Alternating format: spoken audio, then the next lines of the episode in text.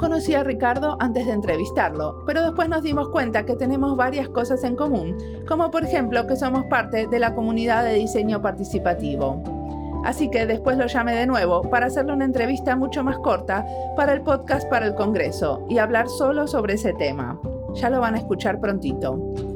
Ricardo Sosa es mexicano, diseñador industrial y ahora trabaja como profesor en la Universidad de Auckland en Nueva Zelanda.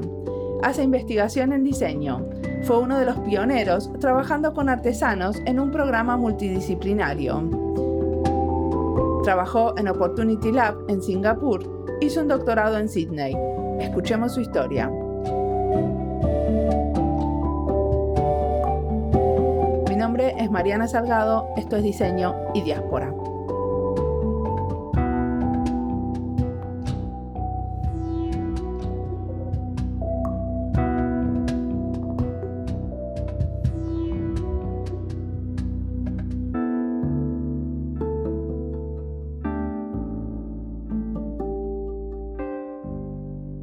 Nombre Ricardo Sosa, estudié diseño industrial.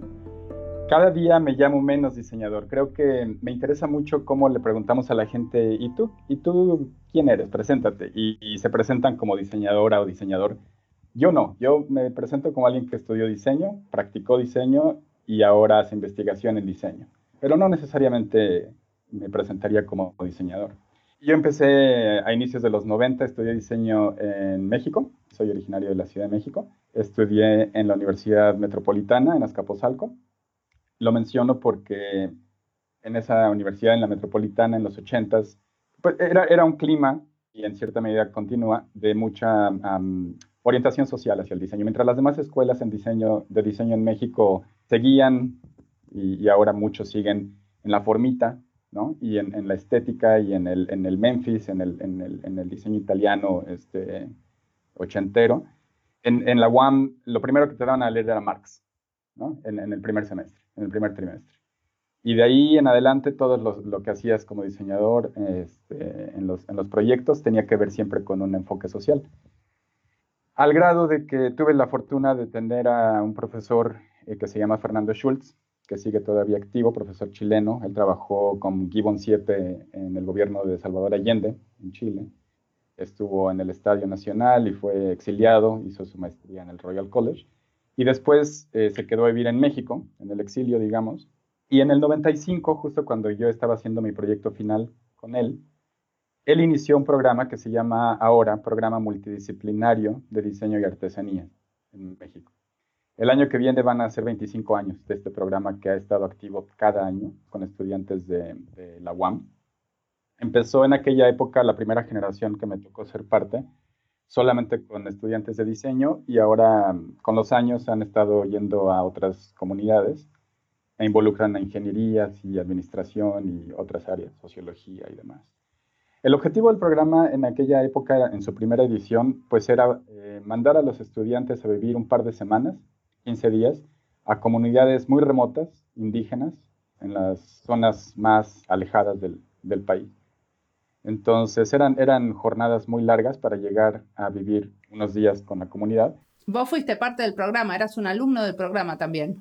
Era un alumno del programa, éramos una, una docena de entusiastas que hacíamos esto completamente, no era parte de nuestro proyecto final, era un proyecto al lado que hacíamos en los descansos entre los trimestres, digamos. Ya después se formalizó un poco más el programa. Fernando hizo un trabajo muy interesante cuando empezó a mostrar los resultados. Ojalá que lo pudieras entrevistar a él, porque no ha sido una jornada fácil. Él básicamente ha tenido que reinventar el programa cada, ciertos años para encontrar nuevas formas de financiamiento y nuevas formas de trabajar. La misma universidad ha estado en contra, le han puesto muchas trabas a, su trabajo. Eh, es trabajo muy innovador, muy importante y las instituciones a veces no, no saben qué hacer con, con esos proyectos, ¿no? Cuando, sobre todo cuando es fuera del aula ah, y cuando son proyectos que nacen de, de, abajo para arriba, digamos, que no son dictados desde arriba. Pero eso debe ser muy transformador para los estudiantes, ¿no? Sí, no, bueno, eso, eso me cambió la vida, literalmente. Y muchos años después, cuando regresé a México, tuve oportunidad de participar otra vez en ese programa, pero ya como, como asesor de los estudiantes, como asesor externo. A mí me tocó ir a comunidades remotas en Oaxaca y en, el estado de Oaxaca y en el estado de Guerrero. Hubo grupos que fueron a otros, estados. Y después, ya como egresado de diseño, eh, mi familia es del estado de Michoacán. Y entonces yo estuve haciendo mis pininos eh, personalmente, de manera personal, con comunidades artesanales en Michoacán, que es de donde es mi familia. Perdón, ¿qué quiere decir pininos? Como ah, esfuerzos personales, como pilotos personales, a escala individual, digamos, como... Microacciones. Microacciones, sí, prototipando. Trabajé con grupos en Sevina y en otras comunidades purépechas del estado de Michoacán. Y, te voy a decir que tanto esa parte como mi actividad profesional que tuve eh, cuatro o cinco años como diseñador, sobre todo de exhibiciones interactivas en el Museo del Papalote, en el Museo de Ciencias para Niños en Ciudad de México. Esa era mi otra parte como profesional, actividad profesional. En esos dos ámbitos, en el ámbito profesional del diseño y en el ámbito del trabajo social con comunidades, rápidamente creció en mí una insatisfacción muy grande y, un sentido de, darme cuenta de lo mal preparados que estábamos como diseñadores para ese trabajo. Estábamos improvisando demasiado, eh, no teníamos las bases, ni siquiera, vamos a decir, teóricas, metodológicas, conceptuales, y mucho menos prácticas para la acción. Improvisábamos a la antropología y a la sociología y a la ingeniería y al mercado, a la mercadotecnia y improvisábamos un poco de todo. Y rápidamente después de la primera visita, a muchos de nosotros nos cambió la visión de ir a esos lugares a ayudar a la gente. Debo decirlo, yo, la mayoría de la gente que conozco trabajando en esta área, me, gusta mucho lo que hacen porque tienen unas intenciones muy buenas. O sea, cualquier diseñador, diseñadora que se mete a las comunidades indígenas, a las comunidades artesanales, lo hace de buena fe, lo hace con las mejores intenciones de ayudar, lo hace con el mejor espíritu y es totalmente admirable, pero no sabe lo que está haciendo. Nosotros no sabíamos lo que estábamos haciendo y lo peor es que nos engañábamos a nosotros mismos pensando que sí sabíamos. Entonces, yo veía compañeros, compañeros míos, que ahora no sé si viste la película de Roma, pero yo los llamo diseñadores Roma. O sea, diseñadores desde el privilegio, totalmente, de alguna manera se olvidan que tuvieron sirvientas indígenas viviendo en su casa como esclavas ignoraron los reclamos indígenas y los derechos indígenas por toda su vida y de pronto se hacen diseñadores, ¿sabes?, sociales de boutique. Y, eso a mí me molestaba mucho en aquella época y me sigue molestando mucho ahora porque eh, he trabajado en otros proyectos donde he visto eso también. Pero bueno, en general la práctica del diseño me parecía tres cosas. Poco informada, o sea, la gente iba sin las bases conceptuales, intelectuales, teóricas necesarias. Mal documentada, tanto en la práctica profesional como en la, social, no se compartían los, aprendizajes. Y si se compartían, eran historias de éxito. Era todo lo que sí funcionó bien. Y escondemos mucho lo que no funcionó, ¿no? Porque nos costaba o nos cuesta trabajo reconocerlo. Y sobre todo estancada. Era vivir como en esa película del Groundhog Day, donde todo vuelve a pasar al mismo, o, Russian Doll, la más nueva en Netflix, eh, donde estás en un loop, ¿no? Y todo vuelve a pasar. Y entonces bueno, obviamente el trabajo de Fernando ha crecido mucho, pero a mí en esa época, en, a nivel personal, me sentía totalmente incómodo. Entonces, ¿qué, pasó? ¿Qué hice? Tuve un proyecto muy grande que me dejó una entrada de dinero importante cuando era yo muy joven. Y entonces dije al diablo, con todo me voy a recorrer el mundo. Y me puse una mochila al hombro y me fui a conocer países en Asia y, y iba a darle la vuelta al mundo en aquella época. Era 1997. Ahora, tuve la fortuna de que en aquella época el Internet estaba en pañales. Tú recordarás, bueno, a lo mejor eres, eras una bebé en aquella época, pero era en pañales. En el 97 tú mandabas un correo electrónico y la gente te contestaba. Me acuerdo.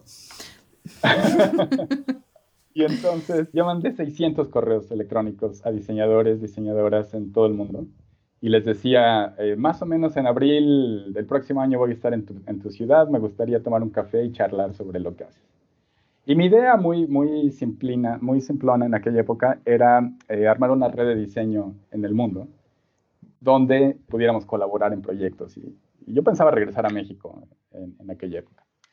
¿Qué pasa? Que llego a Singapur y accidentes, cosas que van sucediendo en varios lugares al mismo tiempo y coinciden. Y coinciden y termino trabajando dos años en la Universidad Nacional de Singapur, que en aquella época eh, ya era la número dos en Asia, ahora es la número uno, en un proyecto de investigación haciendo sistemas interactivos y, websites. Al estar en el ambiente académico, toda aquella frustración que yo traía de la práctica mal informada, mal documentada y estancada del diseño, eh, explota para mí. Y digo, es que esto es el ambiente donde se puede hacer investigación y donde se puede ir a los principios básicos, regresar a la reflexión, conectar con los filósofos y los teóricos de antes, que han hecho trabajo importante antes, y entender mejor lo que estamos haciendo y entonces mejorar lo que estamos haciendo y darle una estructura y darle una forma y darle una profundidad a lo que estamos haciendo.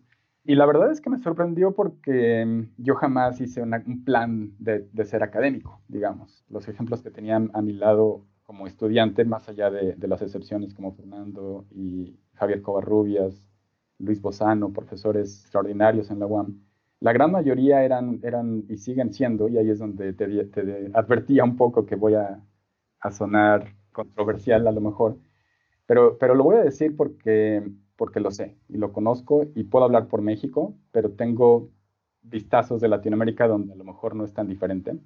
La gran mayoría de los docentes en diseño no saben lo que están haciendo. No han practicado suficiente diseño y no han estudiado suficiente diseño. Brincaron y siguen haciéndolo muy jóvenes de la licenciatura a empezar a dar clases. Lo que hacen es que empiezan a reciclar lo mismo que, es el, que ellos aprendieron y no integran saberes, no integran experiencias ni de la práctica profesional avanzada, que es muy poca en nuestros países, desafortunadamente, ni de la, de la investigación avanzada en, el área de.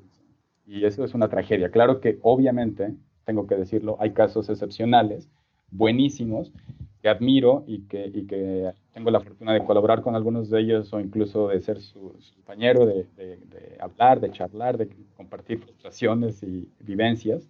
Pero el status quo de la educación universitaria en diseño es muy lamentable y no solamente en Latinoamérica, eso se generaliza a muchos otros países, incluyendo aquellos que se lo dan de muy avanzados. Es un patrón y bueno, está cambiando y creo que va a cambiar en la próxima generación. Me da mucho gusto ver gente joven que está cambiando.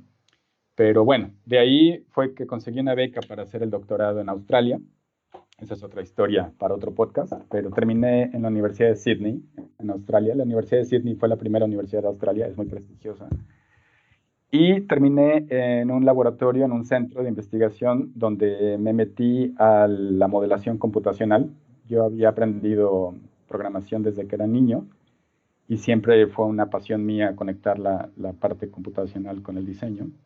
Y lo que hice como tesis doctoral fue un análisis sistémico con modelado de multiagentes de sistemas sociales para hacer preguntas sobre agentes de cambio, pero son preguntas, vamos a decir, teóricas, eh, formuladas a nivel computacional y donde se generan hipótesis de, cómo es que una sociedad cambia a partir de minorías que son diferentes al, al status quo. O sea, que son como escenarios lo que hicieron. Sí, exactamente. Escenarios a futuro. Exacto. Y más que predecir, son escenarios para ayudar a pensar cuáles son los factores que importan en cambio social, digamos. Entonces, no son tanto como para poder predecir qué va a pasar, sino más bien como... Uh, hay un libro muy importante del filósofo Daniel Dennett. Es un libro reciente, hace un par de años, cuatro años uh, probablemente, donde él habla de mecanismos para ayudar a pensar, bombas de intuición se llama, intuition pumps se llama el libro. Y usamos nosotros en, la investigación, de hecho mi trabajo doctoral fue el primero que trajo este, esta metodología al, estudio del diseño, los modelos computacionales como bombas de intuición para pensar diferente el cambio social, digamos. O sea, a ver, ¿me lo explicas? O sea, de alguna manera es, hiciste una tesis muy metodológica que se trataba de explorar de una manera creativa futuros escenarios. Ahora, ¿cómo los sistemas computacionales te ayudaron a eso? Eso no lo entiendo. Tú puedes formular algunas hipótesis de por qué, no sé si este fue un tema también en Argentina. En México, cuando yo era chico, no usábamos cinturones de seguridad en el automóvil.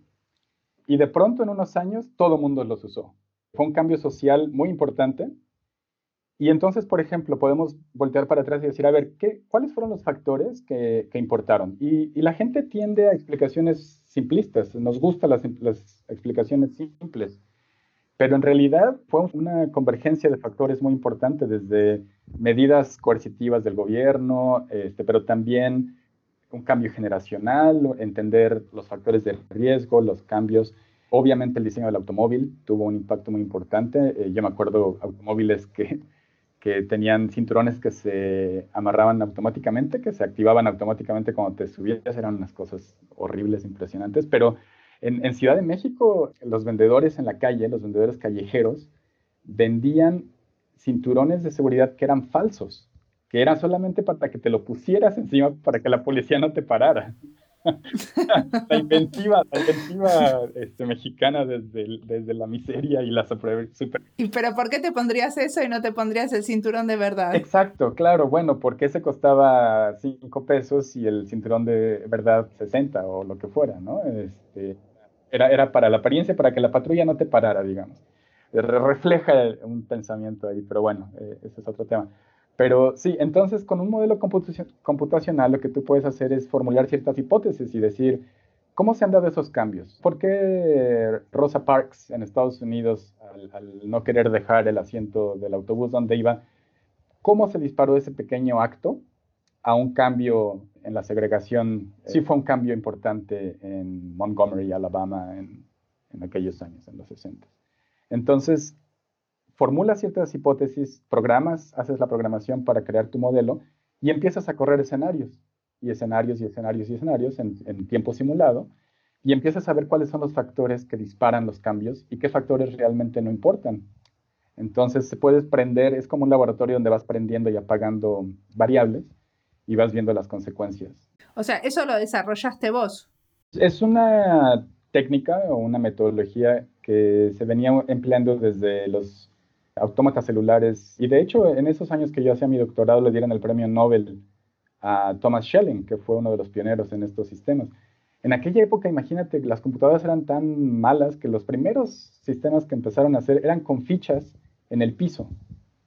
Y entonces movían las fichas y decían, ¿qué pasa si esta ficha se mueve para acá y las fichas alrededor de esa ficha se mueven? Muy, muy elementales. Obviamente ya para el 2000, 2001 que empecé yo con este trabajo, ya las, las computadoras eran mucho más poderosas. Y bueno, hoy en día no se diga, tenemos realmente supercomputadoras en una laptop donde podemos correr millones de multiagentes, de sistemas multiagentes en muy poco tiempo. Y es, es una técnica que se usa mucho en el Computational Social Science. Pero escúchame, si yo quiero hacer estos escenarios futuros y usar eso, ¿es open source?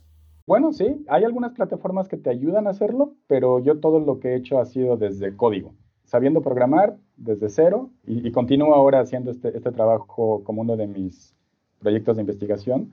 Tengo ahora un estudiante de doctorado buenísimo, que también, eh, Miguel Montiel, que también empieza a explorar con sistemas multiagentes.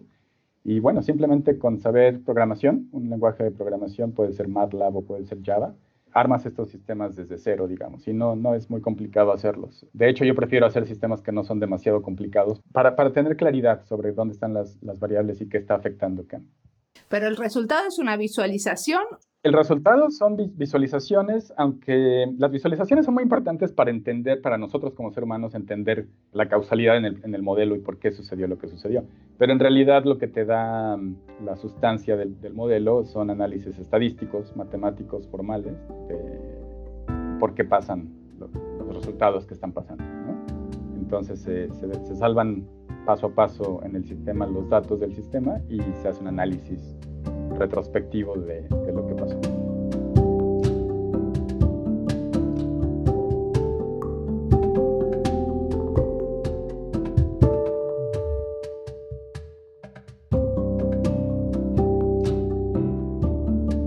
Una de las cosas que cuenta Ricardo es que le gusta trabajar con estudiantes de doctorado. Me imagino que las discusiones son súper interesantes si uno tiene un director de tesis comprometido con su trabajo. Yo trabajé en el laboratorio de medios en la Universidad de Alto y una de las cosas que más me gustaba era coordinar el seminario de tesis, porque en el momento de escribir la tesis los alumnos están súper apasionados por lo que hacen, en general. Entonces, no es como una clase donde depende de lo que uno diga, la gente se interesa más o menos, y en general a no todos les interesa lo que uno dice. En el seminario de tesis están más alertas, quieren terminar su maestría y ponen lo mejor de sí. Es muy genial poder escuchar y dar una devolución a cada uno y ver cómo entre ellos se ayudan. También me gusta apoyar a los estudiantes en el proceso de definir la perspectiva sobre la que quieren escribir. Sobre un mismo trabajo de diseño se pueden escribir muchas tesis, entonces encontrar la perspectiva correcta, la que más vale la pena, es parte de la búsqueda. Sigamos escuchando su historia.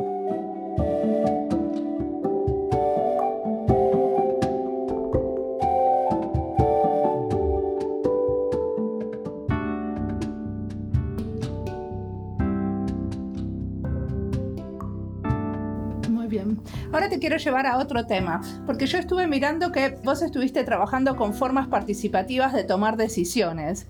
¿Me contás qué hiciste en ese contexto? Sí, sí, sí, sí. Mira, lo que pasa es que yo después del doctorado regreso a México con la esperanza de regresar a radicar en México. Me, ayudó mucho a mí en lo personal reconectar otra vez con mi familia después de haber vivido muchos años. en esa época ya había vivido siete, ocho años fuera del país. Entonces yo tenía mucha nostalgia de, regresar con mi familia, con, mis amigos, con la cultura mexicana, con la historia. Me sentía un poco desconectado. Y tengo la fortuna de entonces reencontrarme con Fernando Martín Juez, que es un diseñador antropólogo eh, muy importante en México de hace muchos años. Fue mi maestro, de hecho, en la licenciatura y, él estaba dirigiendo la creación de un nuevo departamento, una nueva escuela de diseño en la UAM Coajimalpa. Esto fue en el 2005. Eh, me invita a, participar ahí, entro. Eh, desafortunadamente en ese momento en ese departamento había una vieja guardia de profesores corruptos, mafiosos, espantosos que dominaban el grupo. Y tanto Fernando como yo salimos disparados de ese grupo porque desde el, desde el director de división, Fernando Rojas, hasta lo que seguía era una cueva ahí de, de espanto. Termino en el TEC de Monterrey, en el Tecnológico de Monterrey, eh, que acababa de iniciar diseño industrial en México. Ahí me tocó eh, tener un grupo extraordinario de colaboradores, fui líder de la Academia Nacional, me tocó liderar el nuevo plan de estudio en aquella época del, diseño industrial. Y desde, desde el TEC de Monterrey empezaba ya también a, reconectar con temas sociales. Y mucho voy a decir que era por el ímpetu y la energía de las, de las estudiantes y de los estudiantes de diseño que buscaban conectar con los grupos sociales y los temas indígenas. Entonces, Rebeca Torres, que, te recomendé, ojalá pudieras conversar con ella, es un ejemplo, el mejor ejemplo de, ese caso.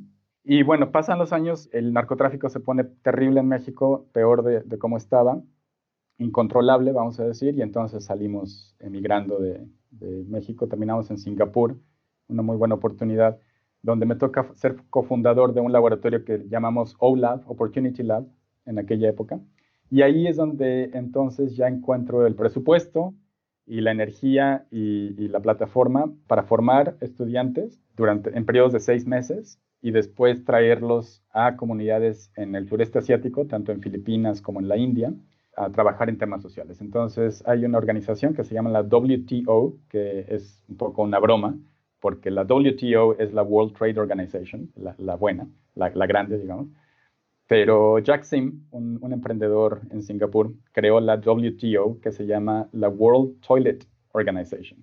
Y es la organización de baños y es un tipo fenomenal. Durante, desde, desde hace 20 años ha venido él avanzando el, tema sanitario en, el sureste asiático y ha creado literalmente millones de, letrinas y de baños para las comunidades de Indonesia y Vietnam y Filipinas.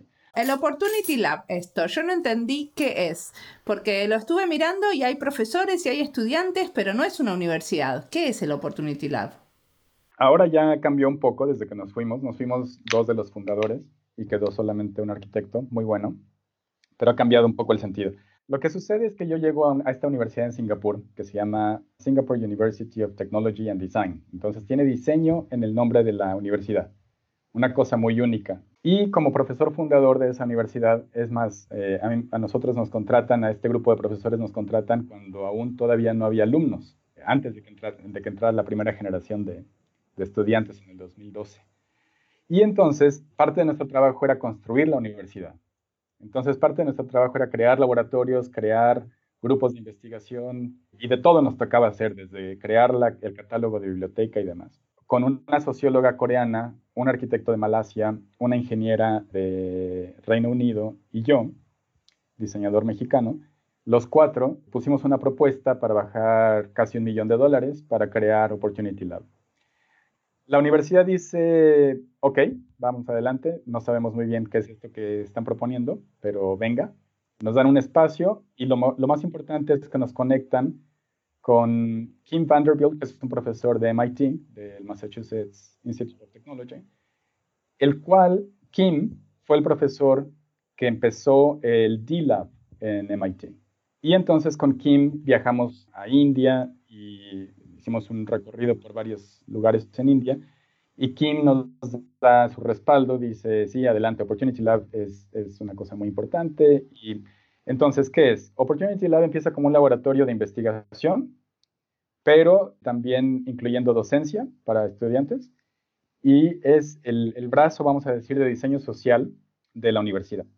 Entonces, estudiantes de cualquier disciplina que quisieran trabajar con temas sociales, con temas indígenas, temas de desarrollo, vienen a Opportunity Lab, nosotros les damos la formación, la preparación por seis meses, el know-how y, la fundación, desde la empatía hasta, la filosofía de por qué.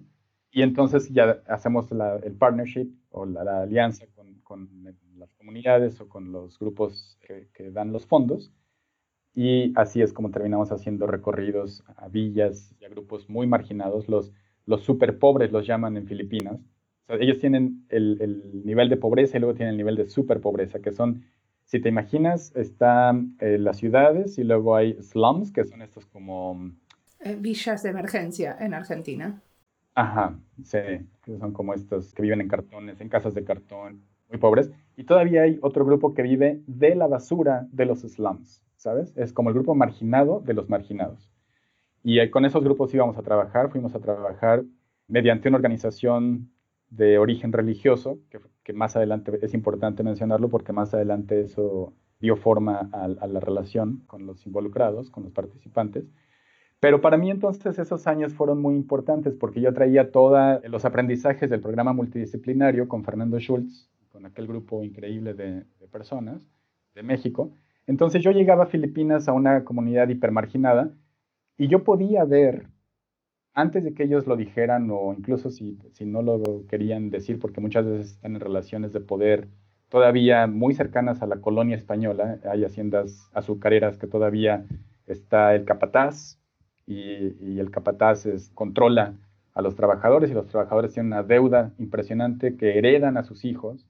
De hecho no, reciben una paga porque reciben alimentos o reciben dinero, pero el dinero lo tienen que gastar para comprar alimentos en la misma tienda que el patrón tiene para ellos. Y yo podía ver entonces lo que muchos de mis estudiantes de Singapur no podían ver porque venían de otra, de otra realidad. Entonces fueron, fueron momentos bien interesantes. Ahí publicamos un paper con Vicky. Vicky fue mi partner ahí en ese, en ese proyecto. Ella está ahora haciendo su doctorado justamente en este tema publicamos un paper, un artículo en la Participatory Design Conference, Conference, que por cierto aprovecho para hacer el comercial, que el año que entra va a ser en, en Colombia. Sí, vas a ir. Sí, claro, por supuesto. Muy bien, ahí nos vamos a conocer. De verdad. Y entonces ese Opportunity Lab es como darle la oportunidad a la gente de hacer trabajo social en diferentes áreas de la universidad. Está buenísimo como modelo. ¿Cambió mucho cuando te fuiste?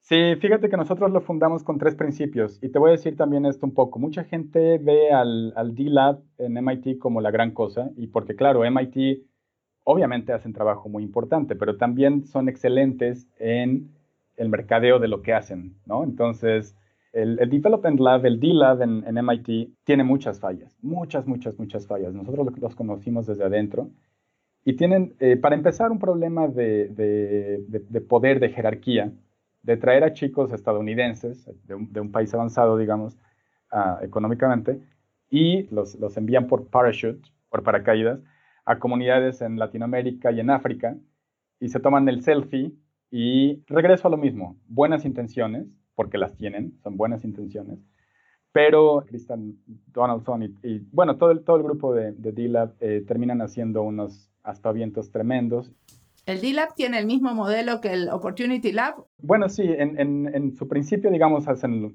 quieren hacer lo mismo. Pero a eso iba, que el Opportunity Lab lo, lo formulamos nosotros con tres principios fundamentales que, que no vimos que tuviera el D-Lab y otros muchos laboratorios como el Stanford. En Stanford hacen el Extreme Affordability y, otros, y otras payasadas de ese tipo. Nosotros lo hicimos con tres principios fundamentales. El, primero era, obviamente, lo primero es el beneficio a la comunidad tiene que tener, y estos, estas son herencias del programa multidisciplinario de Fernando Schultz.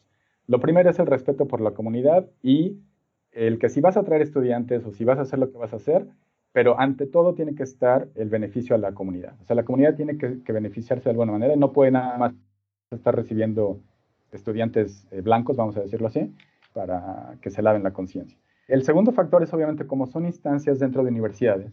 El segundo factor es que el estudiante tiene que aprender algo.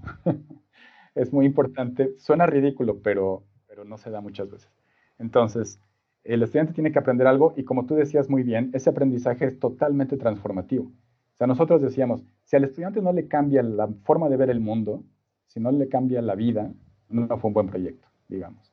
No se trata solamente de ir y, ah, ahora vas a diseñar mejor artesanía. No, maestro, se trata de que esas personas tienen una forma de ver el mundo diferente en parte por su tradición ancestral, pero en parte también por su condición actual, de oprimidos, y que si eso no te hace cambiar a ti tu día a día, entonces no sirvió de nada el programa.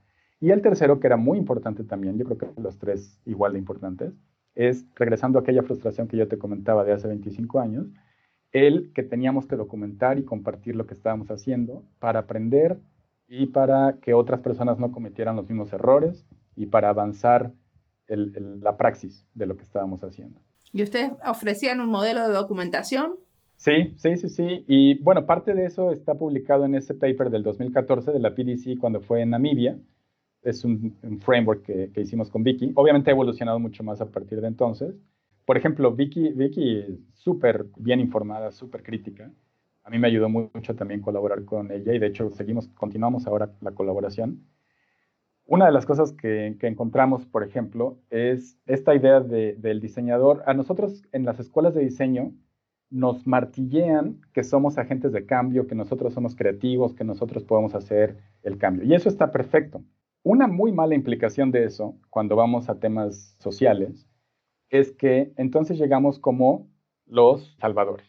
Entonces, nosotros vamos a ayudarlos a ustedes porque nosotros somos creativos Queremos saber entonces, queremos ser empáticos y queremos saber qué necesitan y en qué les podemos ayudar. Y rápidamente se destruye esa, esa actitud al darse cuenta que esta gente es totalmente creativa, es totalmente imaginativa, totalmente innovadora, y de hecho si no lo fueran no sobrevivirían cada día. Lo tienen que hacer para sobrevivir.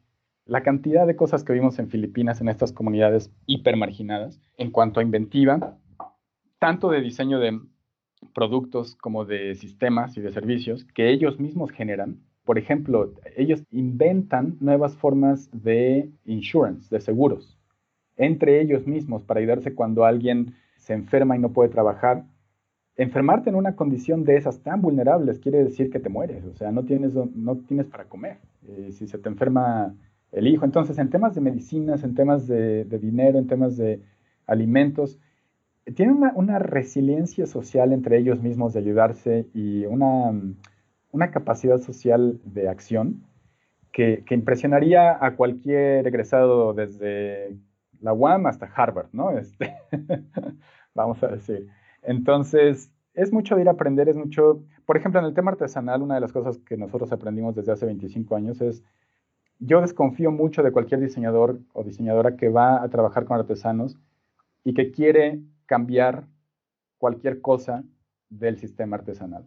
Porque para mí, desde aquellos años, el aprendizaje más claro fue, para ayudar al artesano, tienes que cambiar a la clase media urbana que quieres que compre sus objetos.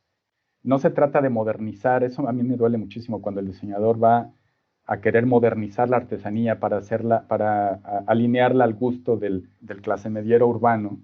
E, eso es una receta para la colonización espantosa de la artesanía ancestral.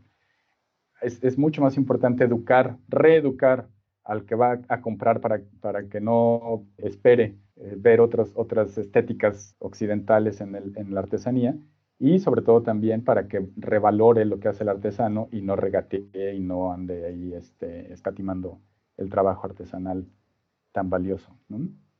Pues así es como por azares del destino dejamos Singapur y nos vamos a Nueva Zelanda, un país hermoso. Recomendaría a todas las personas visitar porque es verdaderamente un buen país, tanto turístico como para opciones de vida también.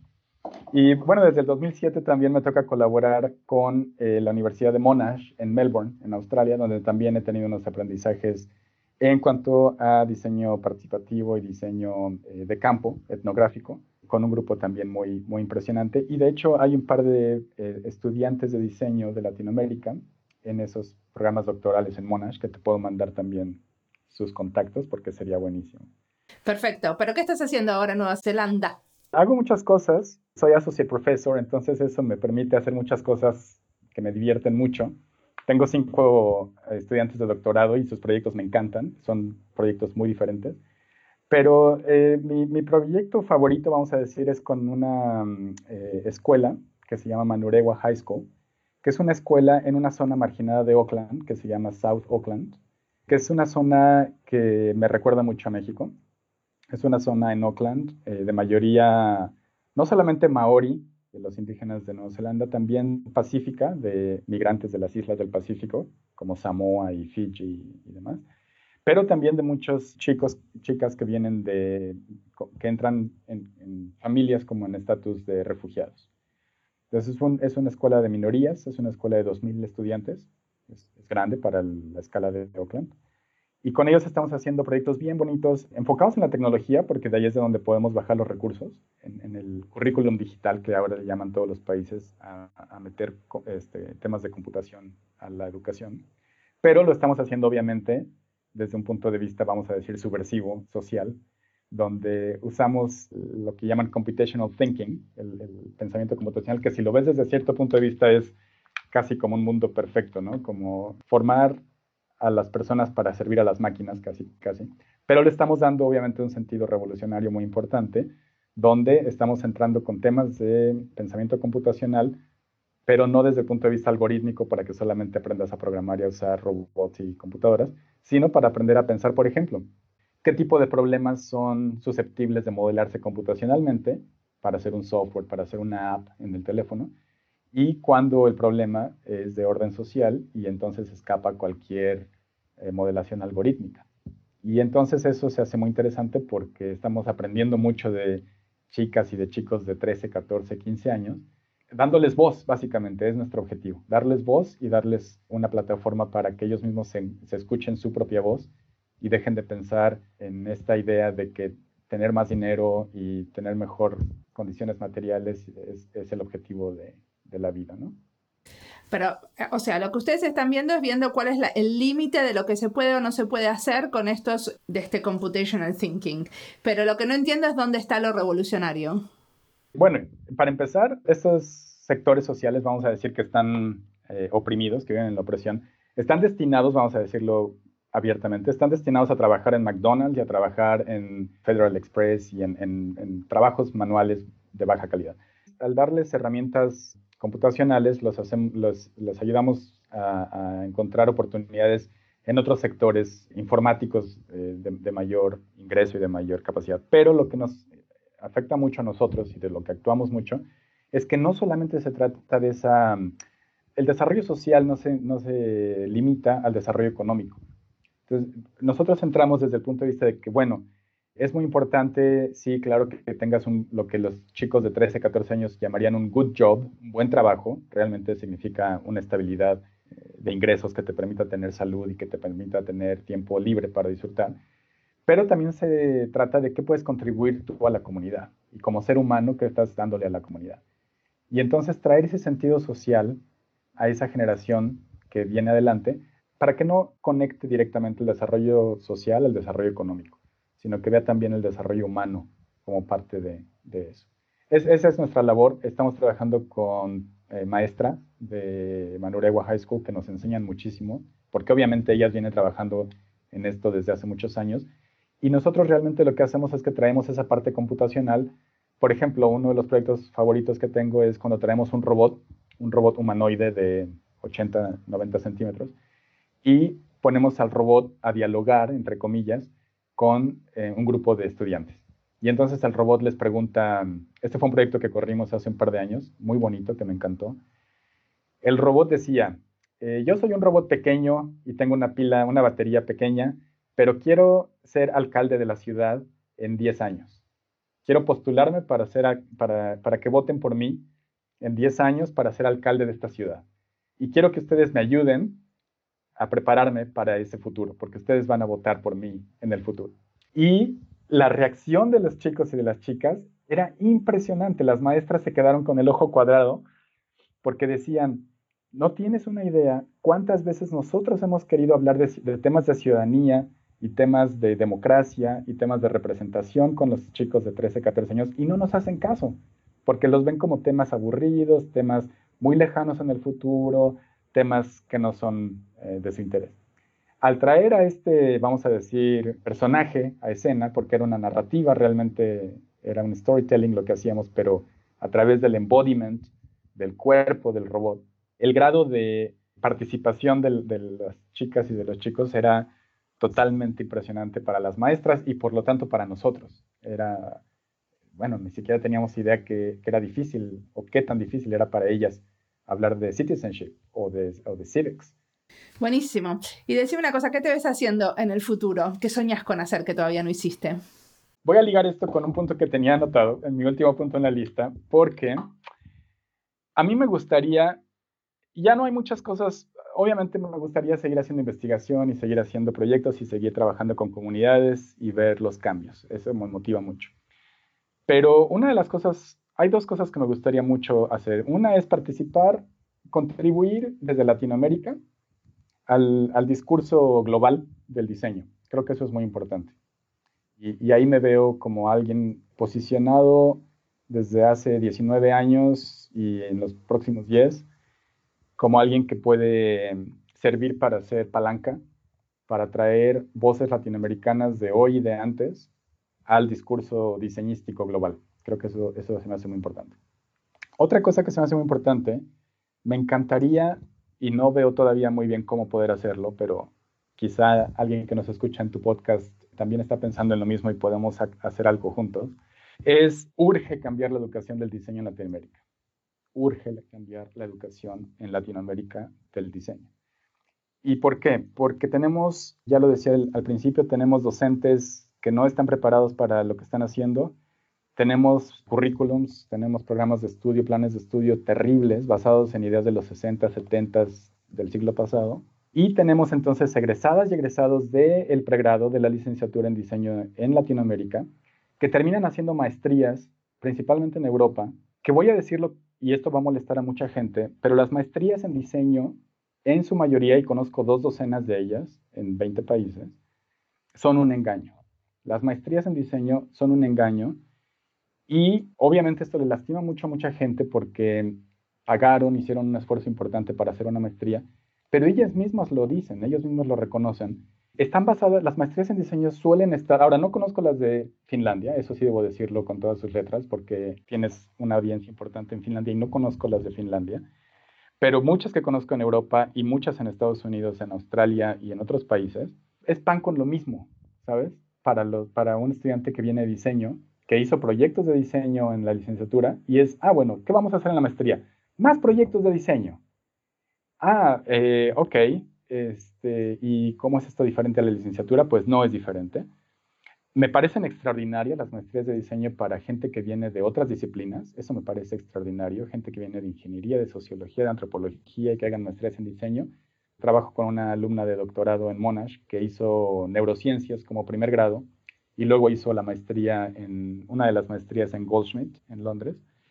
Y bueno, genial, o sea, son personas que traen una profundidad disciplinaria muy importante y cuando se encuentran con el diseño es una explosión de ideas y de creatividad impresionante.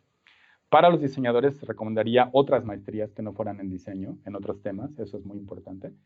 Pero sí me, me interesaría muchísimo no desaparecer las maestrías en diseño, pero sí reinventarlas para que tuvieran una praxis muy importante, más allá de seguir haciendo El, learning by doing es muy peligroso, ¿sabes? Porque todos, obviamente todos sabemos que, el aprendizaje activo es muy importante, pero el learning by doing se olvida de muchas otras cosas. También aprendemos al no hacer cosas, también aprendemos al ver a otros hacer cosas, eso es muy importante.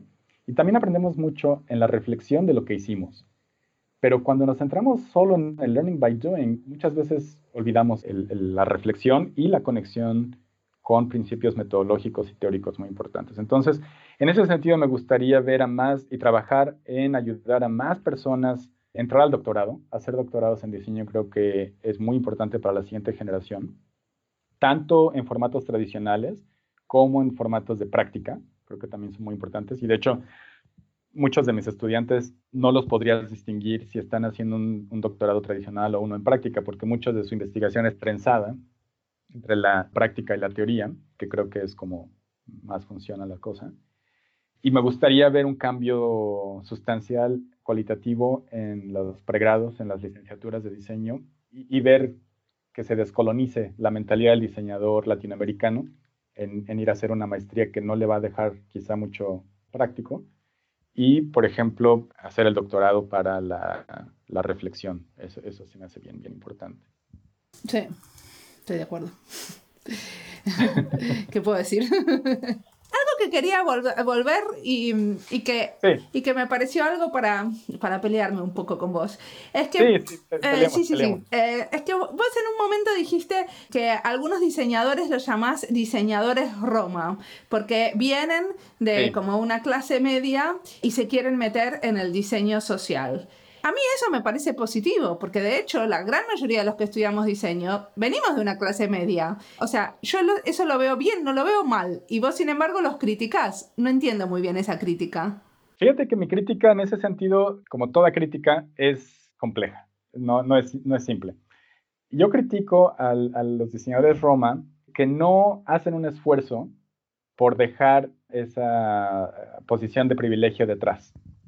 Claro, obviamente vamos a, hablar de, gente desde el Che Guevara hasta el comandante Marcos, subcomandante Marcos y demás, gente que venía de, fuera y, desde una posición de privilegio donde se dan cuenta, digo, Pablo Freire habla de esto en, su obra del cambio social.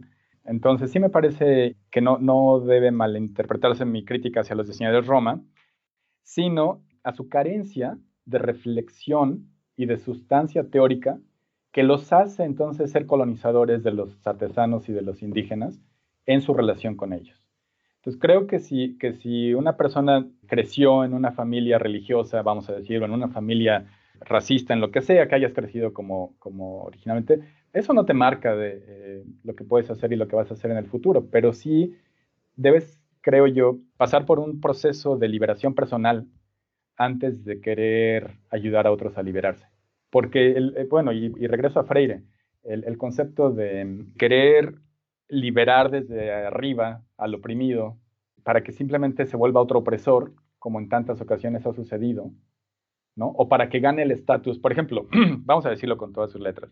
Muchas, muchas personas que conozco y, que conozco su trabajo bien también, vamos a, pensar en eh, esta persona que viene de la ciudad y llega a la aldea y ve que no hay electricidad. Y entonces dice, ok, tengo que hacer algo con la mejor intención, tengo que ayudar a esa gente a que tenga electricidad. Y hace su mejor esfuerzo de eh, emprendedor y lo que sea, de gestiones, y, y, llega con paneles solares y hace... Y ahora está muy satisfecha esa persona porque va a decir, ahora esta gente se parece más a mí, entonces ya les ayudé. Eso me parece una tragedia, me parece una tragedia impresionante porque ¿cuáles son las consecuencias de que ahora esa gente tenga acceso a la electricidad. Entonces tenemos a Nicolás Negroponte, que era director del MIT Lab, Media Lab, que trabajó durante 15 años con su $100 laptop, su One, Laptop per Child Project. Y, bueno, esas son obviamente caricaturas que se, que se generan de esto, pero... Y, y, yo, yo caí en eso, también por eso no critico desde fuera. Yo fui culpable de traer cambios desde la artesanía a la comunidad indígena y estar muy satisfecho porque ahora su artesanía se veía más bonita y se vendía más cara y se vendía mejor y, recibía elogios de otros diseñadores. Y al año que regresaba y veía las consecuencias sociales, familiares, de género, de haber hecho esa intervención de una manera estúpida. Y entonces, de ahí creo que dos cosas. Una es, no estudiamos suficiente estas cosas y por eso el doctorado es súper imprescindible para cualquier persona que esté trabajando en, en estas áreas y también en la práctica profesional, porque los mismos errores garrafales pasan en la práctica profesional. Y otra es, como decía tantas veces, documentar. Creo que documentar nuestros errores es más importante que querer presumir nuestros éxitos. Buenísimo. Te agradezco muchísimo la charla. Mariana, gracias a ti.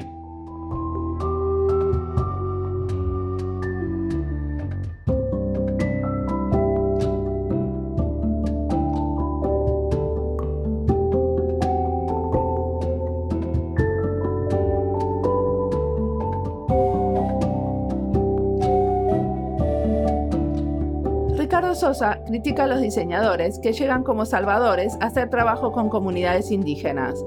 En realidad, todos aprenden en estos intercambios, pero para los diseñadores la experiencia puede ser transformadora, si es que pueden salirse de su posición de privilegio. Y Ricardo nos recuerda que para ayudar al artesano hay que cambiar a la clase media urbana que compra sus objetos. No es que la artesanía tiene que cambiar para el gusto de la clase media, la clase media tiene que ver y valorar el trabajo del artesano. Eso me encantó. En episodios anteriores, en el 51 y 53, hablamos también de estos encuentros con comunidades. Omar Crespo y Alex Frese contaban cómo eran los summits en donde los diseñadores viven en comunidades por tres semanas. También ellos hablan de aprender haciendo y del intercambio. Parece que en algunos países de Latinoamérica el intercambio de artesanos es parte de la formación de los diseñadores. Hasta ahora vimos casos de México, Guatemala y Colombia. En Argentina, en San Juan, también los diseñadores trabajan con artesanos. Pronto tengo que entrevistarlos a ellos para mostrar que más al sur también hay propuestas similares y de alguna manera quizás también propiciar el intercambio entre estos grupos. Ojalá se conozcan más y empiecen a aprender del trabajo de los otros. Como siempre, la música del podcast es de Antonio Zimmerman, la producción de Andy Fechi, la edición de sonido de este episodio es de Julián Pereira. Este podcast está publicado con licencias de Creative Commons con Attributions. Esto fue Diseño y Diáspora. Pueden seguirnos en nuestra cuenta de Twitter, arroba diseño y diáspora. No olviden recomendarnos. Nos escuchamos en la próxima.